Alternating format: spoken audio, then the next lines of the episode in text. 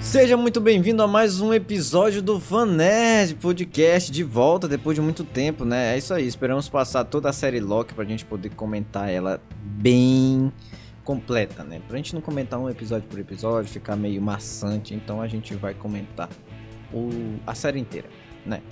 Mas a verdade é que eu não tava com tempo, mas ah, foi até bom né, a gente comentar a série como um todo, até porque a série Loki começou confusa nessa segunda temporada, né? Mas a gente vai comentar já já. Bom, nosso podcast Fanerd tá de volta, né? A gente vai comentar aqui um pouquinho da série do Loki, né? A segunda temporada é, que estreou é, agora esse ano e a gente tá um pouquinho parado nas atividades porque por conta de tempo e também por conta que eu acredito que a síntese de uma temporada inteira é bem melhor do que comentar episódio por episódio sem saber o que está por vir, né? É melhor a gente comentar a série inteira. Bom, a próxima vez que a gente vai se encontrar é provavelmente falando sobre Marvels, né, que estreou também essa semana no cinema. Então, fique aguardando o nosso podcast sobre as Marvels. Mas falando sobre Loki, Loki, a primeira temporada marcou é, de uma forma inimaginável. Ninguém dava nada para a série do Loki, porque é, o personagem já tinha morrido várias e várias vezes, já tinha voltado várias e várias vezes, e dessa vez, é, digamos que por acidente em Vingadores Ultimato, teve uma nova história. Ele fugiu com o Tesseract, acabou parando numa agência de variância temporal, e aí toda a história se desenrolou na primeira temporada que a gente já viu. A gente encontrou uma variante do Loki que era mulher, e ele se apaixonou por ele mesmo, enfim. Mas a questão da segunda temporada é que as coisas estavam nebulosas, eu diria. Ah, o primeiro episódio, que é intitulado de Ouroboros, que a descrição do Disney Plus diz que Loki se encontra perdido no tempo e se desfaz literalmente entre o passado, presente e o futuro, né? Que é aquele efeito que o Loki tem, aquele problema de deslize temporal que o Loki tem no começo da temporada, né? Que o Ouroboros, como próprio nome do episódio diz, ajuda a solucionar. E é uma coisa bem interessante, né? Os primeiros episódios da segunda temporada de Loki, ao mesmo tempo que é confuso demais ao mesmo tempo que a primeira temporada ela foi bem clara no que ela queria apresentar, ela foi bem clara no que ela queria nortear pra gente, que era apresentar as linhas do tempo, a viagem no tempo na Marvel de uma outra forma após Vingadores Ultimato. Agora a segunda temporada já apresentado todo esse conceito, apesar de já ter passado bastante tempo da primeira temporada para a segunda, né? Eu acho que essa foi, digamos que a falha da Marvel não considerar que se passou bastante tempo entre a primeira temporada e a segunda, e aí, né, digamos assim, a gente já chegar na segunda, temporada, na, segunda temporada sem muita explicação sobre muita coisa, já indo logo é, para as teorias, já indo logo para o desenvolvimento da trama, enfim. É uma coisa bem apressada de se fazer, uma coisa de que o estúdio está confiando que as pessoas lembram do que aconteceu na primeira temporada, porque nem todo mundo revê a temporada de uma série quando estreia a segunda, né? Então a, a Marvel confiou de que as pessoas reviram a série ou estiveram com a série fresca nas suas mentes. O que não foi o meu caso. Eu não revi a primeira temporada da série, eu vi só uma ou três, duas vezes, três vezes, algo do tipo. Foi uma temporada muito boa a primeira temporada, mas eu não revi muito. E quando eu cheguei nessa segunda temporada, eu confiei muito na minha memória, que já não é tão boa. Os primeiros episódios foram bem confusos para mim. Eu confesso que eu já tava tipo assim, beleza, não é essa, não é essa série que eu assistia anos anteriores. Não é a mesma coisa. Mas é porque, como eu falei, a Marvel confiou no que o público é, apresentou para eles como audiência, né? Que a série foi um sucesso realmente a primeira temporada. Só que, como eu falei, se passaram anos da primeira temporada, né? Alguns anos, um tempinho que se passou da primeira temporada para essa. Então, é por isso que o começo, digamos que ficou confuso para muita gente, porque era um tipo assim, o Loki tinha acabado a primeira temporada é, extasiado em uma AVT diferente e a gente não sabia o que tinha acontecido. Quando chegou na segunda temporada, a gente queria saber sobre isso, mas aí foi resolvido, é, digamos que bem rápido. E aí já veio o deslize temporal, e aí já veio outra explicação de viagem no tempo, já veio personagens novos na primeira temporada, na, na, no primeiro episódio, e depois desses personagens novos já resolveram o deslize logo no primeiro episódio, enfim, foi uma loucura esses primeiros episódios, ou o primeiro episódio da série, da segunda temporada da série Loki, mas que depois foi ganhando forma, foi ganhando, digamos aqui, sentido, né, do que eles queriam apresentar. Uma coisa que é de se elogiar da série do Loki é o planejamento. É que a série do Loki ela foi planejada desde a sua primeira temporada, ou seja, quando terminou a, a primeira temporada, o roteiro da segunda já estava escrito. Por isso que há tanta certeza que ia ter uma segunda temporada, né? Agora não, não temos uma certeza se vai ter a terceira. É, até porque a série acabou de uma forma que, pelo amor de Deus, se você for continuar, você vai contar a história.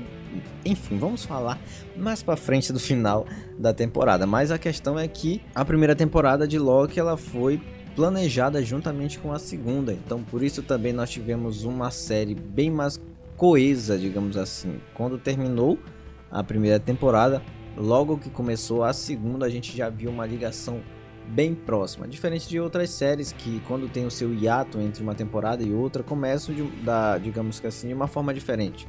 Eu vou citar um exemplo, a série Flash da DC. Né? Quando termina uma temporada de Flash, a outra já começa completamente diferente. Apesar de que tenha alguma coisa da primeira ligando à segunda, digamos assim, do Flash, por exemplo, um evento catastrófico que aconteceu no final da primeira e vai se ligar à segunda, apesar de ter isso, é resolvido tipo em 10 minutos. Em Loki não, em Loki ele, apesar de ser resolvido bem rápido, em Loki você vê a consequência, você vê a continuidade é, da, a, do problema que veio da primeira temporada.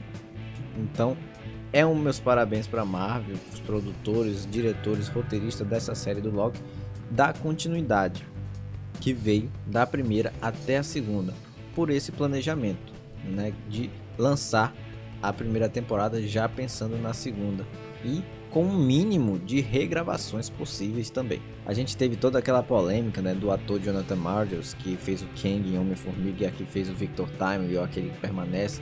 Toda aquela polêmica dele, de. Enfim, não precisamos citar mais aqui. E que, em teoria, teria o seu sua participação diminuída na série, algo do tipo, mas na verdade não aconteceu nada disso. É, a Marvel parece que manteve todas as participações que foram, é, digamos que, colocadas na série do Victor Timely e o Aquele que Permanece. Né? Então, tivemos a participação, digamos, quase que inteira. Não digamos inteira, com certeza teve alguns cortes e outros para coesão da série, mas o Victor Timely, o Jonathan Mars, o ator que faz o Victor Timely e o Aquele que Permanece e o Kang em Homem-Formiga, ele permaneceu na série como normal. Normal, sem restrição. Pelo menos eu não percebi uma restrição, não percebi uma falta de algum diálogo, ou algum corte, ou alguma ausência do Victor ou do aquele que permanece. E ao contrário, teve um grande destaque no roteiro, teve um grande destaque nessa temporada da série, mais do que na primeira, claro, porque a primeira ele apareceu só no último episódio. Mas vocês entenderam.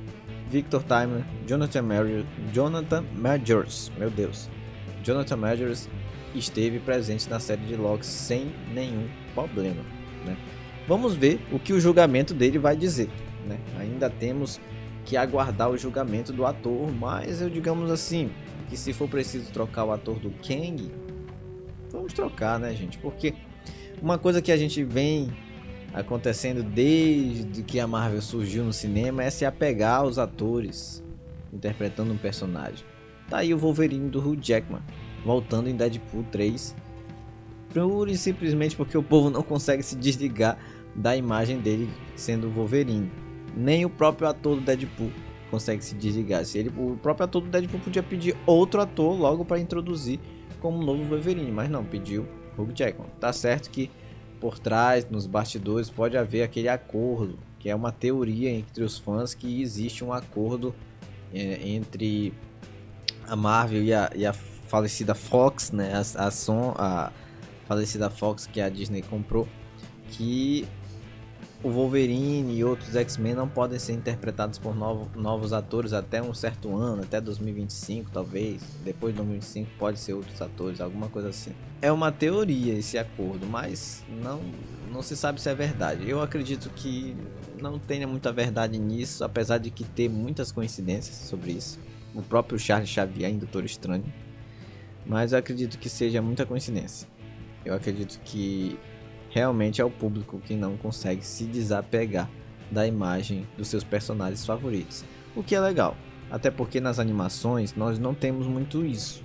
É uma animação, é um desenho que é feito por artistas, né?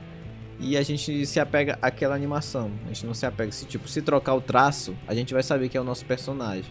Apesar de não ser a mesma coisa, mas a gente vai saber que é o nosso personagem. E a mesma coisa acontece com os atores só que de uma forma diferente, porque são pessoas, né? são rostos de pessoas. Se tocar o Loki, com certeza todo mundo vai dizer: Meu Deus, trocaram o Torridos, não sei o que. E tem a ver com a atuação também, né? Tem a ver com a atuação, com, é, digamos assim, a interpretação do ator. Uma animação não tem isso. Um personagem é mais importante que o ator, pelo menos para mim. O personagem é mais importante que o ator. Se trocar um Homem de Ferro, Robert Downey Jr. vai embora, já foi embora no caso, e botar outro, eu falar, beleza, trocaram, tiveram seus motivos, vamos ver esse novo Homem de Ferro. É claro, não vai ser a mesma coisa que o Robert, mas a gente entende porque o personagem é maior do que o ator que o interpreta.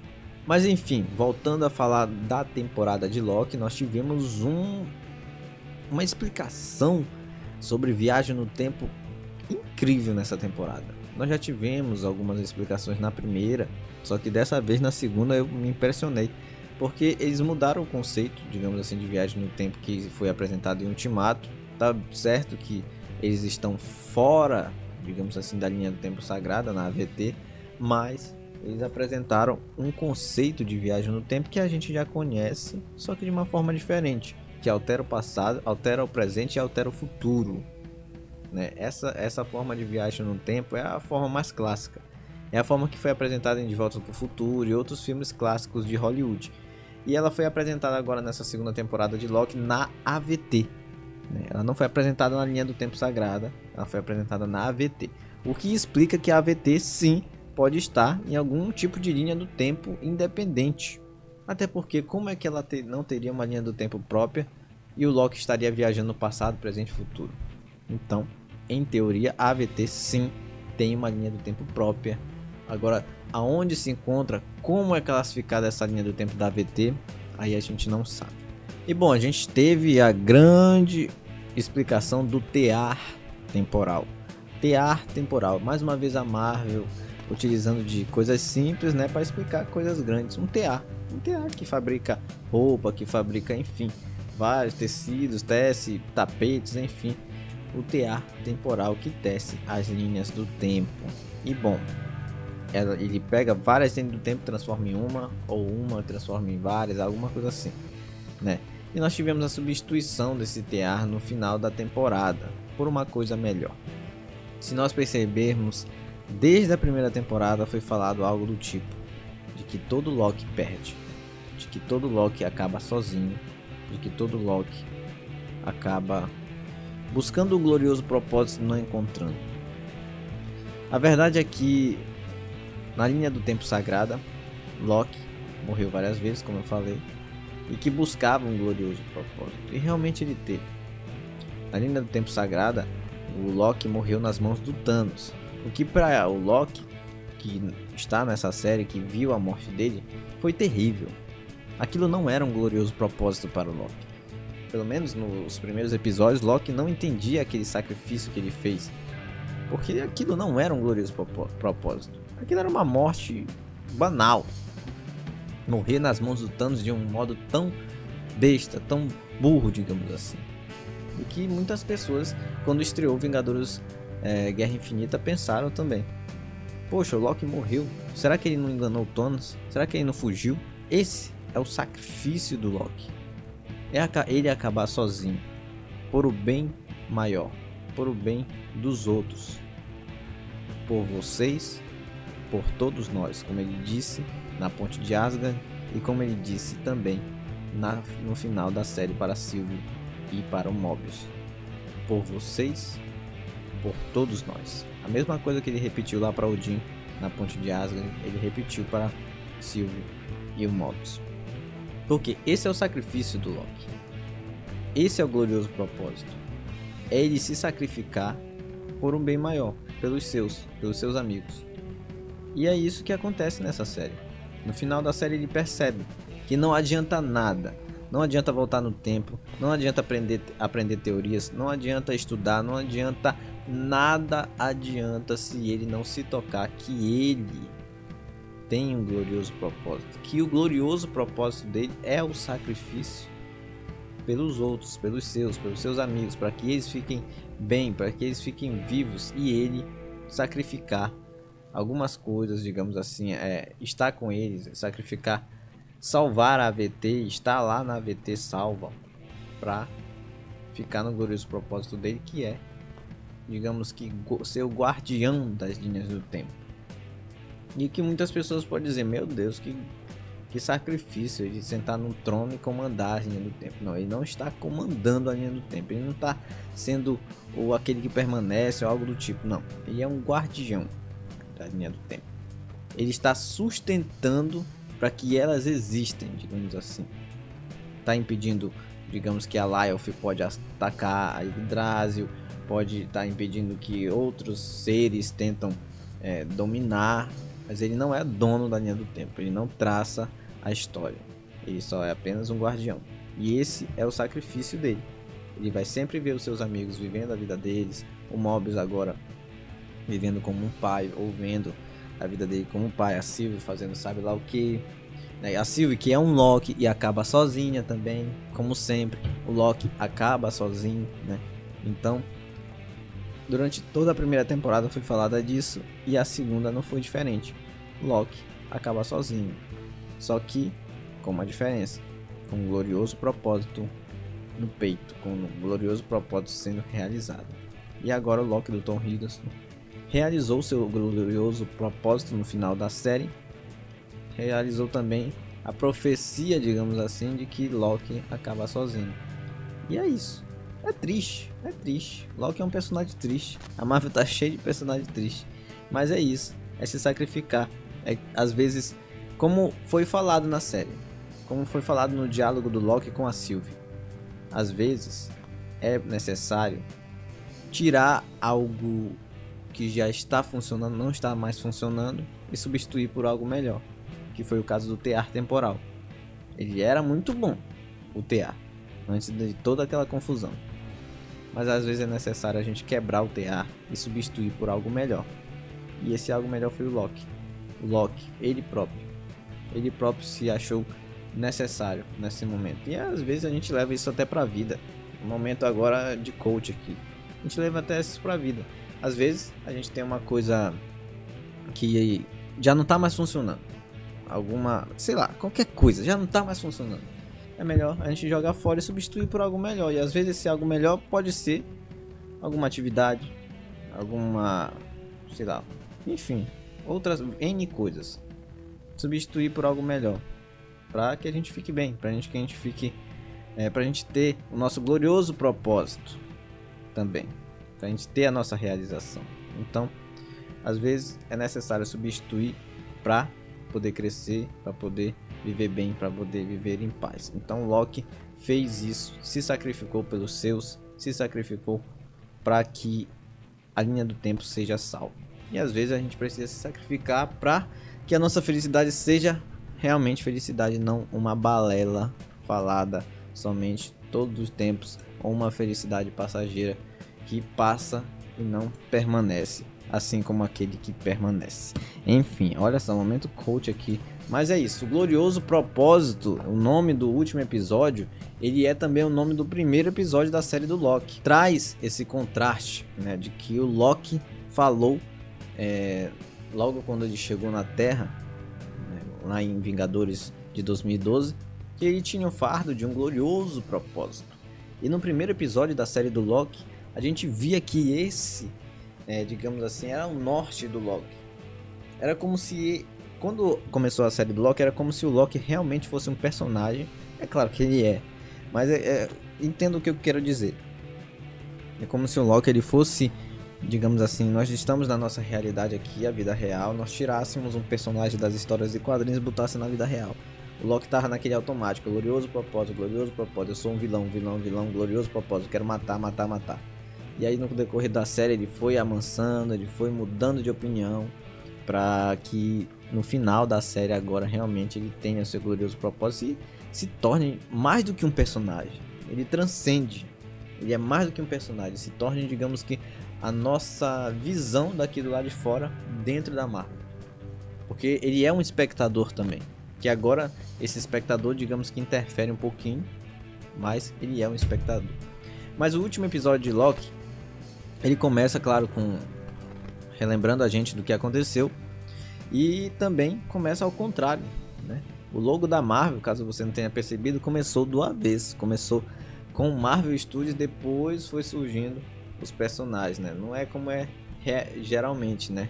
E já tinha até uma polêmica que esse símbolo da Marvel, essa abertura da Marvel ia acabar. Mas não acabou não, ainda tá permanecendo aí. Porque aquele que permanece. Ok, chega de trocadilhos. Vamos focar aqui no episódio final de Loki. E a gente já tem logo a introdução do poder do Loki, né, que ele controla agora os deslizes temporais. E bom, os deslizes temporais surgiram na, nessa temporada é, logo como um problema para o Loki ele não conseguia controlar. Agora, assim, eu confesso que eu não entendi a origem desse deslize temporal. Tá certo que a Sylvie jogou o Loki por aquele portal no final da segunda temporada, da primeira temporada, mas eu não entendi o porquê que o Loki ganhou esses poderes. Por que, que a Sylvie chutou ele lá? Só porque ela chutou ele lá e ele foi parar numa AVT no passado e acabou tendo esse deslize? Eu não entendi. Mas pode ter sido um plano do aquele que permanece, que botou naquele tempad dela, alguma coisa assim, enfim. Mas vamos, isso daí a gente vai relevar. Vamos esperar que a Marvel explique, porque provavelmente terá uma explicação.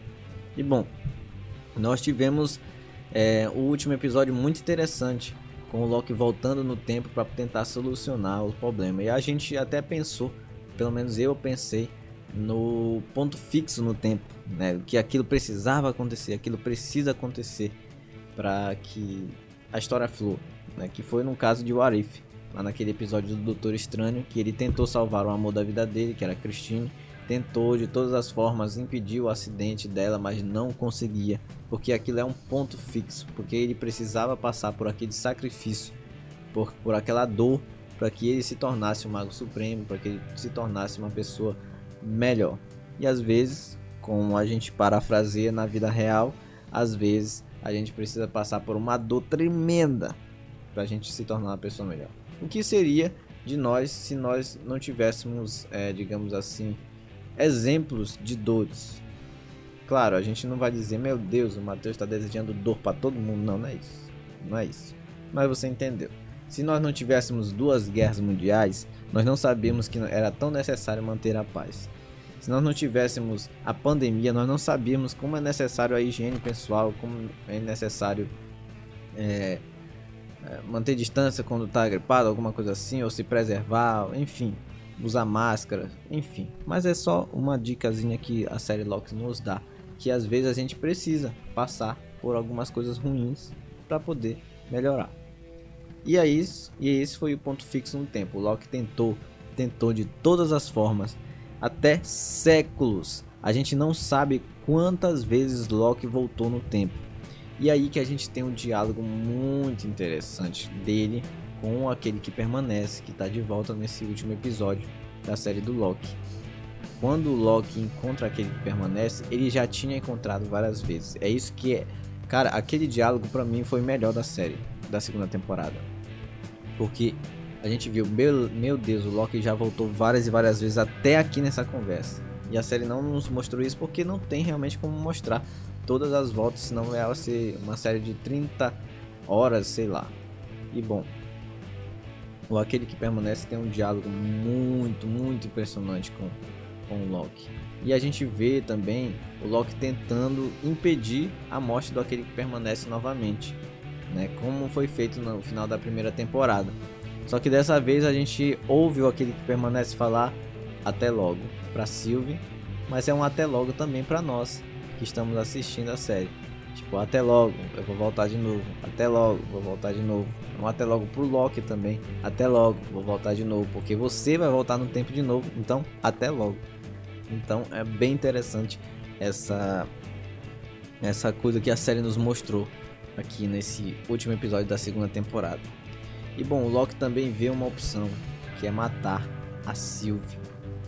E bom, é aí que ele quebra. É aí que o sacrifício já começa no Loki. Mas ele não mata a Sylvie, ele acaba sabendo reverter a situação de outro jeito. Como ele sempre fez. Loki sempre é criativo. É isso que eu gosto do personagem, criatividade dele para entender a situação e reverter de outro jeito que o vilão, digamos assim, aquele que permanece, não fique contente com o resultado. E mais uma vez, no final dessa segunda temporada, a gente tem a tentação do Loki de ascender ao trono. Né? Claro que ele ascendeu ao trono, mas é um pouquinho diferente, como eu já falei. Porque é, ele fala que ele vai mudar a equação, que ele vai quebrar o TA. E o aquele que permanece fala: Bom, o TA ele é necessário, ele previne de uma guerra brutal que nem a linha do tempo sagrada permanece. E que os seus momentos de paz só aconteceram porque eu estava aqui, pavimentando o terreno e guardando a linha do tempo sagrado. É isso que o permanece fala para o Loki, que só é necess... É, só tem uma solução. O Loki assumir o lugar do que aquele permanece ou matar a Sylvie, para que ele para que a Sylvie nunca mate aquele que permanece e não dê toda aquela confusão que aconteceu nessa segunda temporada. E bom, Loki toma a decisão de voltar um pouquinho ainda no tempo para logo no início da primeira temporada conversar com o Mobius, onde o Mobius desabafa com ele logo no início. Eu fiquei assim, beleza. É, os caras acabaram de se conhecer e o Mobius está desabafando com o Loki. Foi meio estranho, foi meio, é, digamos assim, forçação do roteiro nessa hora, porque, tipo, o cara fala abertamente pro vilão que ele acabou de pegar. Abertamente um caso de um garoto que ele não conseguiu matar, beleza. Não é uma coisa que se falaria logo na primeira conversa assim com o Loki, né? Mas a gente entende a temporada, a gente entende a proposta da série. E mais uma vez Loki se compadece, fica sentindo ainda, ele visita esses momentos para falar com seus amigos antes de tomar uma decisão que ele sabe que ele tem que tomar. E aí ele volta novamente para o futuro, dessa vez para a Sylvie, né? Aí esse momento que ele volta com a Sylvie é o momento mais futuro possível, digamos assim, é o último momento que a série visitou, né? Porque ele voltou lá pro TA para tentar resolver o TA, mas era isso era antes. Então, agora ele volta para o último momento que a série visitou, que é a conversa com a Sylvie. E essa conversa, meu amigo, também é um dos diálogos mais bonitos da série. Onde o Loki fala com a Sylvie que ele vai ter que, tent que tentar matar ela para poder, é, enfim, para poder tentar impedir todo esse apocalipse que está acontecendo. E ela falou que às vezes é necessário destruir alguma coisa. No diálogo dela, ela diz: Eu cresci em apocalipse eu vivia em vários deles para saber que às vezes tá tudo bem destruir alguma coisa. E é aí que o Loki entende. E se houver esperança de substituir essa coisa por outra melhor? Que é aí que a gente falou sobre substituir o que está é, lá, que é o TA, por outra melhor, que é o próprio Loki. E é ele sendo guardião. É tipo aquele caso: se você quer que seja bom, faça você mesmo a série do Loki já chega no seu final. E já no final, Loki olha para os seus amigos. Eu lembrei muito do C3PO em Star Wars, que ele fala assim: Eu estou olhando uma última vez para os meus amigos antes de me sacrificar. E aí o Loki olha para os seus amigos, desce as escadas, todo mundo sem entender porque ele voltou no tempo, né? Então não é, digamos assim, aquele momento do tempo que todo mundo já sabia do que estava acontecendo. E aí tem a famosa frase que o Loki diz que sabe o que quer, que sabe o tipo de Deus que ele quer ser por vocês e por todos nós. Ele fala assim, que é parafraseando o que ele disse lá na Bifrost para Odin, o pai de todos, né? o pai dele. E aí começa a cena magnífica andando até o TA para quebrar o TA. O que acontece nessa cena é a gente pensou que Loki ia morrer, né? Mas Loki não morreu. Por que ele não morreu? Porque ele está, digamos assim, com um poder de do tempo assim que nem tem como dimensionar. Então, toda aquela rajada de energia que vai até o Loki só causa uma coisa nele, que é as ilusões saírem dele. Então, aquela forma, aquele figurino que o Loki anda no TA é o figurino normal que ele está. Ou seja, toda a magia do Loki é quebrada lá, pá, pá, pá. E aí ele fica com a roupa que ele está mesmo, que ele sempre esteve, só que a gente nunca viu, né, durante a série, durante os filmes, porque ele se disfarça, né? Então, essa roupa que ele aparece no final é a roupa que ele tá, é o figurino do Loki mesmo, sem ilusões, sem nada. E ele foca o poder dele, a magia dele em quebrar o tear. E aí acontece toda aquela cena do TA quebrando, da Sylvie e o Mobius entendendo o sacrifício do Loki e ele pegando as linhas do tempo que parecem espaguetes, né? Pegando as linhas do tempo e aí juntando elas em uma só. A capa dele, gente, se você observar a capa do Loki, vira as linhas do tempo também. É uma coisa visualmente incrível. A capa dele quando ele sobe no trono vira também as linhas do tempo ele senta no trono e aí o trono vem com o ouro, né? Aquela técnica, técnica que a gente vê muito no Japão, não sei se é Japão ou é China, mas é lá pela Oceania, que tinha uma técnica antiga onde eles usavam o ouro para grudar, né, colar as coisas, que a gente viu até no templo do aquele que permanece, só que aqui agora o ouro não só está responsável por ligar as coisas. O ouro agora é o trono do Loki e a única coisa remendada é o capacete do Loki, né? É a sua mente fragmentada, né? Com vários Locks lá dentro e que um agora está se sacrificando por, pelo bem dos seus amigos. E bom, e aí a série, a série se encerra nessa cena magnífica do Loki fazendo a Yggdrasil. Olha só a Yggdrasil voltando aqui para o universo cinematográfico da Marvel. Para quem não sabe, a Yggdrasil é a árvore da vida na mitologia nórdica. A Yggdrasil ela liga os nove reinos, né, Midgard, é, Jotunheim, enfim, outros reinos daí da mitologia nórdica. Midgard é a Terra, né, como todo mundo sabe aqui do universo cinematográfico da Marvel. Antes, ela era apresentada como um universo, né, como foi apresentado no filme do Thor, como foi apresentado em outras produções da Marvel, que a Yggdrasil é um universo. Onde estava o planeta Terra é Midgard, onde é que está Jotunheim é Jotunheim, enfim.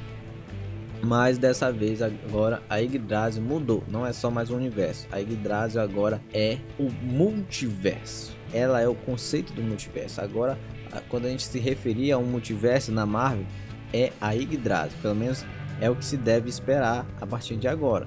Isso se a Marvel, como sempre, não ignorar o que ela fez nas suas séries ou filmes, porque até agora a gente está esperando que aquele gigante lá no meio do oceano seja tratado com mais respeito. Aquele gigante que foi feito lá no filme dos Eternos. Mas enfim, a Yggdrasil agora está presente no multiverso. Ela é quem liga o multiverso. E é muito interessante a Yggdrasil ser representada para o multiverso porque assim, a, o tronco da árvore é verde, ou seja, onde tem mais vida, onde é que o Loki está, né? Que o Loki está alimentando toda essa, essa energia do multiverso. Os galhos são as linhas do tempo que estão é, dando frutos, crescendo, né? Digamos assim. E as raízes também, só que elas são meio apagadas, se você perceber na imagem da Igridase. Elas são meio apagadas. Pode ser linhas do tempo mortas ou linhas do tempo nascendo também, que vem do, do tronco até a raiz e da raiz até os galhos tem energia para tudo quanto é canto dessa árvore. Então, a representação de uma árvore para o multiverso é um multiverso em expansão. Realmente um universo, um multiverso infinito. O TA ele limitava muito isso. Eles tentaram aumentar o alcance do TA. Aumentaram, funcionou por poucos minutos, mas depois não conseguiram, porque o multiverso é infinito. E a árvore traz essa essa questão do infinito, porque se você vê as árvores aqui, normalmente no nosso planeta, as raízes delas vão crescendo. E onde tem árvore, digamos assim, em praça, por exemplo, aqui na praça da minha cidade, tem árvore que já está quebrando o asfalto, já está quebrando a calçada de, das raízes dela crescerem tanto. Então, a representação do multiverso infinito na árvore Yggdrasil é também nesse sentido, de que as raízes vão se expandindo no multiverso e aí essa continuidade, esse infinito realmente, e não só um tear que limitava as coisas. Agora não. Agora é uma árvore que alimenta esse multiverso, que sombreia, digamos assim, esse multiverso, que dá mais liberdade para esse multiverso. E o Loki é isso. O Loki representa isso. Representa um novo, uma nova forma do multiverso ser alimentado, uma nova forma do multiverso ser guardado, de uma forma mais liberta, que é o que ele tanto prezou com a Sylvie. Ele queria a liberdade do multiverso, ele não queria apagar linhas do tempo. Depois ele queria apagar linhas do tempo, porque ele achou necessário, porque ele sabia que se o multiverso acontecesse ia ter guerra, mas agora não. Agora ele consegue ter a liberdade do multiverso de uma forma mais segura, onde ele está, é, digamos assim, sendo o guardião. E é isso.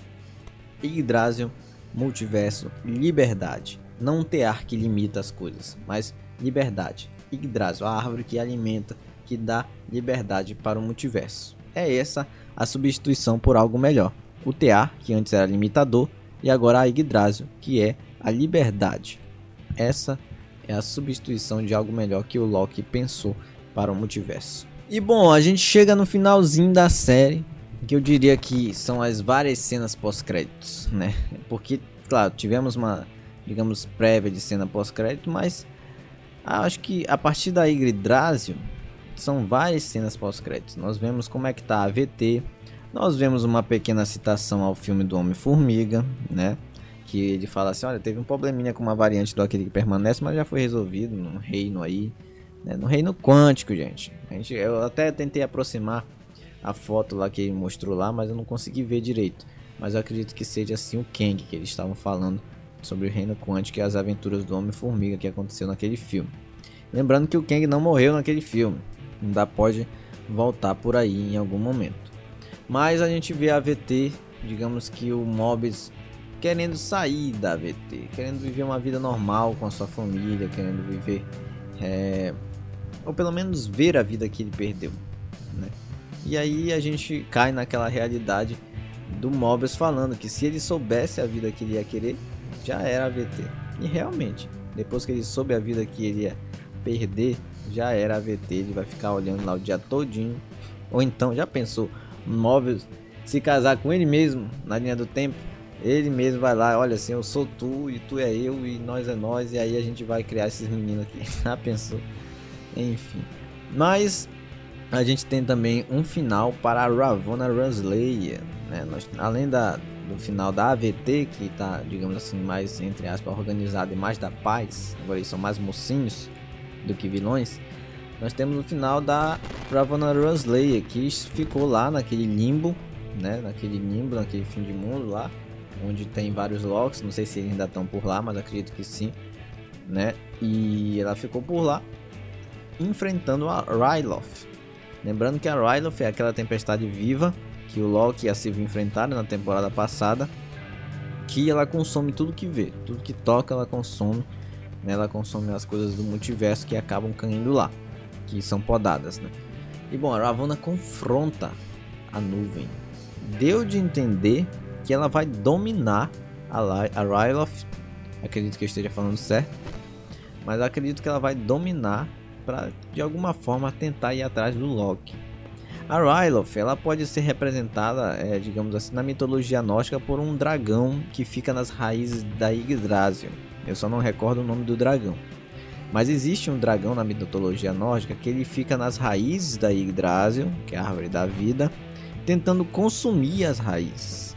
E a Ryloth parece esse dragão. É claro, ela é uma nuvem, não é um dragão, mas é como se a série estivesse mostrando uma adaptação da mitologia nórdica no multiverso, colocando a Ryloth como esse dragão e aí a Ravonna tentando dominar esse dragão para poder tentar usurpar o lugar do Loki, algo do tipo, ou tentar fazer voltar aquele que permanece, ou quem sabe se encontrar com Kang ou Ramatut, porque ela olhou para a pirâmide do Egito lá e esse olharzinho lá que ela deu para a pirâmide do Egito pareceu que ela sabe da existência do Ramatut. E se o Ramatut estiver por lá, é, vai ser, digamos assim, o um norte para ela, né? Vai ser tipo assim, ah, agora tô com uma outra variante daquele que permanece, só que dessa vez no faraó e vamos dominar o mundo. Lembrando que ele já apareceu no, na cena pós-crédito de Homem-Formiga, então a gente não perde por esperar é, essa aparição dele. E eu também não perco por esperar essa aparição dele, porque ele tem muito a ver com os X-Men, Então Vamos ver o que é que tá por vir aí com aquele que permanece, com o Kang, com o Ramatut, com Victor Timeline, enfim. Cadê Victor Timeline? Victor Timeline não recebeu o manualzinho no final da série do Loki, então ele não vai se tornar um cientista. O que é que ele vai se tornar? Não saberemos. E bom, no final da série do Loki, nós temos, como eu falei, o Mobius olhando para sua vida, né? A Sylvie lá indo lá cumprimentar ele, dizer que vai ficar sozinho, porque Loki fica sozinho. Durante essa cena a gente tem umas duas cores, é amarelo e verde, sinalizando que Loki está vigiando. Então toda vez que a gente vê um amarelo e um verde assim num sobreado, pode ser significar isso, que o Loki está vendo seus amigos na sua vida, né, na sua linha do tempo. E bom, a gente finaliza com aquela imagem do Deus das histórias, né? Deus das histórias, o Deus do tempo, olhando os seus amigos lá da Yggdrasil, lá nas suas raízes, nos seus troncos, no seu trono daquele que permanece, que agora é dourado e é o Loki que permanece no trono. Olha só, acabei de criar um nome para ele. Loki que permanece. Loki que permanece aqui é o nome do nosso personagem favorito da Marvel Studios. Pelo menos o meu personagem favorito. Não é porque a minha cor favorita é verde, mas é o meu personagem favorito. Mas é isso o final da segunda temporada do Loki é, culmina na cena poderosa que o Loki faz a sua marcha final em direção TA da TVA e arrisca sua vida para salvar o multiverso. Aquele que permanece acreditava ter preparado a armadilha perfeita. O TA era seu sistema à prova de falhas. O universo cinematográfico da Marvel ele sempre foi tipo assim nebuloso quando se tratou sobre deuses né? Quando o Loki se torna essa pessoa no final, é um deus do tempo, digamos assim. E o, o universo sempre foi vago sobre o Loki e o Thor e os Asgardianos deveriam ser deuses literais ou simplesmente alienígenas que se inspiraram nos mitos e lendas da humanidade. No final, é, realmente não importa. Loki é, se torna um verdadeiro deus do tempo neste momento. Ele toma conta de, dos muitos fios quebrados do tempo e os reenergiza para formar uma vasta árvore sobre a qual as novas linhas do tempo podem crescer e florescer. Loki efetivamente criou a mítica árvore do mundo, a Yggdrasil. Embora esta versão da Yggdrasil abriga muito mais do que apenas nove reinos. É um lugar onde linhas do tempo infinitas podem coexistir. E uma das marcas da mitologia nórdica, como eu já falei, é o grande poder é que o grande poder requer grande sacrifício. A gente vê isso com Odin, que é famoso por sacrificar sua própria carne para alcançar a onisciência, jogando seu olho no poço de Mimir, empalando-se na sua lança é, e finalmente enforcando-se em Yggdrasil. Esse doloroso sacrifício desbloqueou o pleno conhecimento dos nove reinos e uma série de poderes incríveis na mitologia nórdica. Aqui na série, Loki passa por um sacrifício semelhante, embora em um sentido mais metafórico. Durante grande parte da série, Loki é motivado pelo seu sentimento, pelo seu amor pela Sylvie e pelo seu apego aos seus amigos. Ele nunca consegue matar a Sylvie e assim ele poupa a vida do aquele que permanece.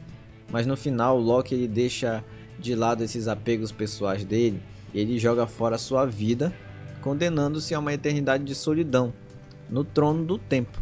Somente abandonado de todos os apegos do mundo mortal, ele poderá se tornar o Deus do tempo e o Salvador da existência. Seu sacrifício altruísta garante que a Sylvie, Mobius e todos os seus amigos sejam capazes de levar suas próprias vidas libertas na Yggdrasil.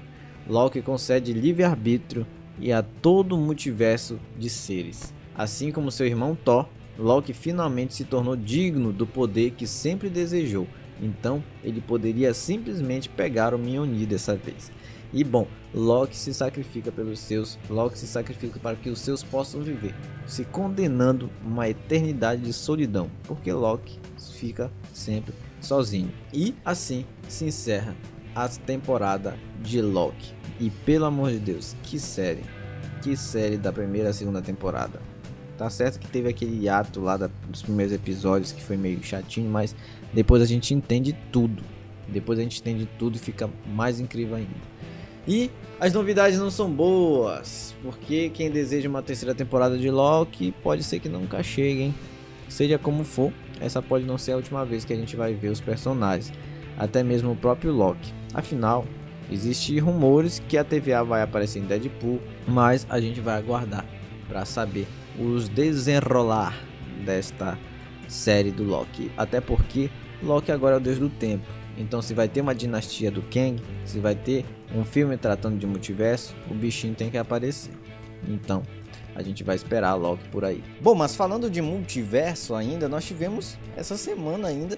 Uh, na verdade, quem está vendo esse episódio na sexta, tivemos anteontem um trailer é, de What If e também tivemos um trailer de Madame Teia duas séries que em teoria falarão sobre multiverso, né? Então acabamos Loki falando sobre multiverso e aí a Marvel lança os trailers de Madame Teia e o Arif. O Arif é claro, um espetáculo visual, um espetáculo de narrativa também, né? A gente vai ver outros universos, outras histórias. Claro, tem alguns personagens que são os mesmos, só que de outros universos, né? Vamos ter a volta do Doutor Estranho Sombrio, vamos ter a volta do Vigia que inclusive a gente tem que ver onde é que o Vigia se encaixa nesse meio todo com o Loki. Porque o Arif, em teoria, faz parte do universo cinematográfico da Marvel. Então, quer dizer que essa série tá no meio dos filmes também, apesar de ser animação. Ela tá no meio dos filmes, então a gente tem que ver onde é que se encaixa, aonde a história de Arif se encaixa, porque o Vigia é aquele que observa o multiverso. Então quer dizer que o Loki observa o Vigia? Então o Vigia está numa linha do tempo também? Então a gente tem que ver tudo isso para ser organizado um pouquinho esse multiverso da Marvel que tá um caos, digamos assim, tá um caos, porque ninguém sabe aonde se encaixa cada coisa. Porque o Arif sim é oficial do universo cinematográfico da Marvel. Só que agora a gente tem um deus da mentira, o deus das histórias, o deus do tempo, o Loki vigiando tudo isso e a gente não sabe se ele vigia ou vigia ou vigia vigia ele. Eita trabalhinho doido, mas é isso. A gente tem que esperar para ver o Arif para entender um pouquinho mais sobre o multiverso. E bom, a gente tinha antigamente o problema de que o Kevin Feige até desabafou, digamos assim, com os fãs, que eram muitas produções e ele não conseguia acompanhar. Era muita produção ao mesmo tempo e ele não conseguia acompanhar, não conseguia interligar direito as coisas porque terminava uma, começava outra, ou enquanto estava produzindo uma, já estava produzindo outra ao mesmo tempo e não dava para fazer a conexão. Então, a gente está começando a ver uma conexão maior entre as séries, entre os filmes, por quê? Porque agora a Marvel se aquietou um pouquinho, entendeu que não é assim que se faz, né? A gente tem que se acalmar um pouquinho, tem que é, botar dois filmes por ano em uma série, ou duas séries por ano em um filme, alguma coisa assim, para regular tudo e assim o Kevin vai poder fazer a interligação entre elas. A gente vai esperar para ver. E o Madame Teia, que é do universo do Homem-Aranha da Sony, né? A gente tem mais uma polêmica, por quê? Porque a Sony está insistindo nesse universo cinematográfico deles sem o Homem-Aranha. Só que dessa vez parece que vai ter uma versão alternativa, entre aspas, do Homem-Aranha lá, para é, ser o vilão desse filme da Madame Teia. Só que assim, aquela versão alternativa do Homem-Aranha nos quadrinhos, ele não é de outro universo. Nos quadrinhos ele é do universo regular, porém ele é um cara que se inspirou no Homem-Aranha, ganhou os poderes do Homem-Aranha, mas fazia uma coisa toda errada, enfim. É um anti-herói, né? Então, ele não é, digamos, um Homem-Aranha ter parque de outra realidade.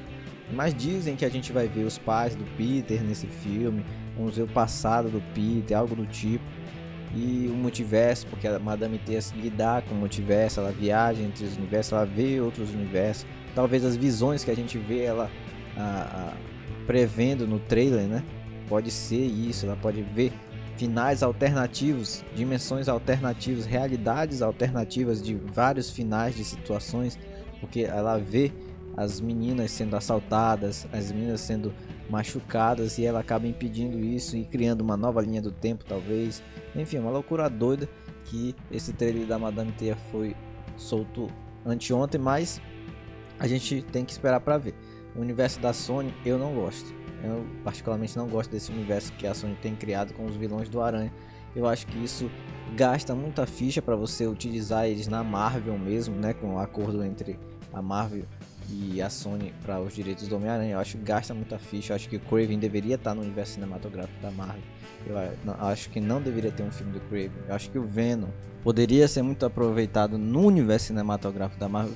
O que em teoria pode acontecer ainda, né? Devido à cena pós-crédito de Homem-Aranha sem volta para casa. Mas enfim, a gente tem esse universo da Sony aí para encher a nossa sardinha enquanto a gente não tem um, muitos filmes da Marvel por aí, né? Na Marvel oficial que eu falo. Mas enfim, o universo da DC tá chegando também, como eu falei, Superman foi anunciado, né, a data dele. E Quarteto Fantástico a gente tá esperando eternamente. Diz que Pedro Pascal agora vai ser o Reed Richards, né? Mas vamos ver aí, porque Pedro, Pedro Pascal, meu amigo, a agenda desse cara é uma loucura. Tem The Last of Us vindo aí, a segunda parte, tem, ixi, tem Mandaloriano talvez, não sei. Mas enfim, a gente não perde por esperar, né? essas sagas que a gente acompanha no universo cinematográfico da Marvel, Star Wars, enfim, e outras outras sagas. A gente se despede aqui, galera. Muito obrigado por ter ouvido nesses mais de o que 50 minutos aqui no Spotify. Muito obrigado a todos por ter acompanhado e até a próxima. Que a próxima seja a próxima. Talvez falando de, falando de Marvels. Vamos ver.